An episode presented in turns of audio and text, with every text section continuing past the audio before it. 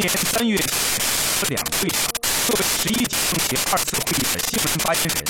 即将跨入古稀之列的赵启正，因其睿智、谦和、幽默、真诚的赵氏风格，被媒体称为迄今最成功的两会新闻发言人。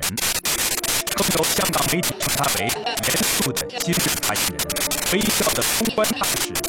挑战的新闻官，贵人不倦的学者与仁义的强者。从一名核物理研究者、上海浦东新区筹委会主任、上海市委市长、国务院新闻办主任、区域经济学博士生导师、中国人民大学新闻学院院长、全国政协干事委员会主任，人生的角色大跨度的变化，赵启正的深度也日夜激增，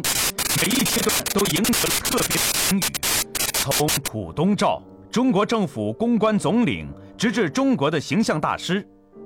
那本向世界说明中国赵启正演讲谈话录，以及续编赵启正的沟通艺术一面试，就攀上了畅销书的榜首。我只想告诉大家，要掌握一个本事，即使你掌握了某种外语，也要注意文化差异、信仰、价值观、思维方式、表达方式、生活方式等等。差异到处都是。在今年初《北京日报》上发表的署名文章中，赵启正针对中国人和外国人之间的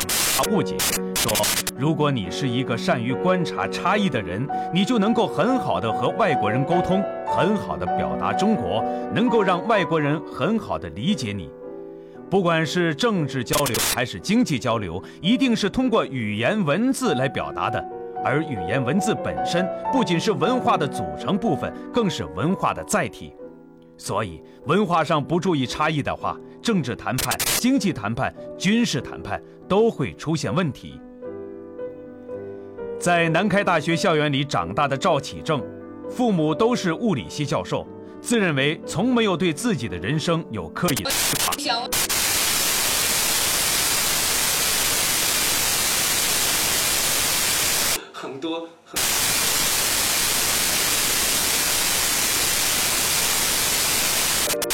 在被称作“普通照”的时期，是赵启正沟通艺术为人瞩目的开始。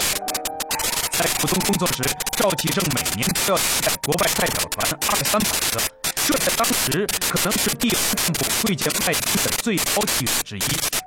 他结交了世界上数十位著名人士，与希拉克。拉法特、叶利钦等几十个国家的首脑都有过亲密接触。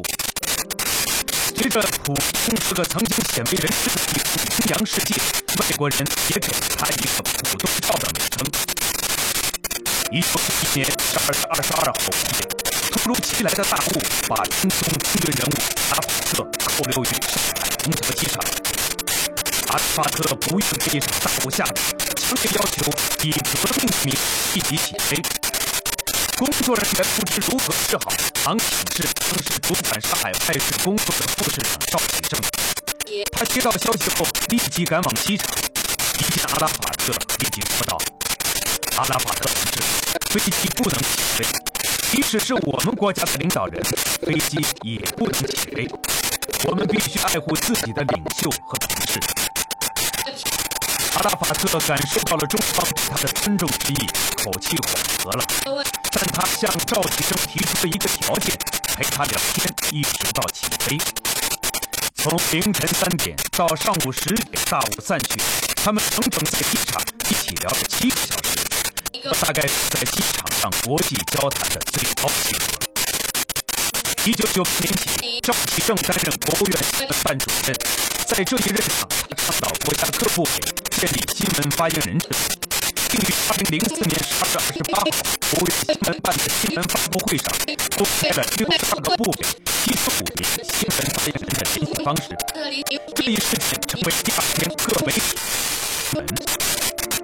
在国新办主任的位置上，赵启正被誉为中国政府的公关总理，其亲切热情、智慧幽默的风采从此为世界所熟悉。这位无神论者与著名的神学家、基督教福音传道者路易·帕罗有过三次对话，被收录在《江边对话》这本集子当中。帕罗说：“和他这样有智慧的思想家、哲学家的谈话是一种难得的享受。他的谈话促使我思考过去三十年当中从来都没有想的一些问题，从人类动物到文明和文化，到梁山伯与祝英台的故事靠越剧传播，在中国难破黄河。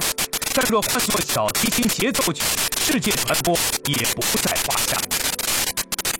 赵启正在谈笑间闪烁的对跨文化交流的理解，让人称道。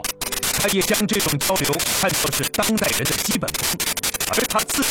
正是这种能力的最好诠释者。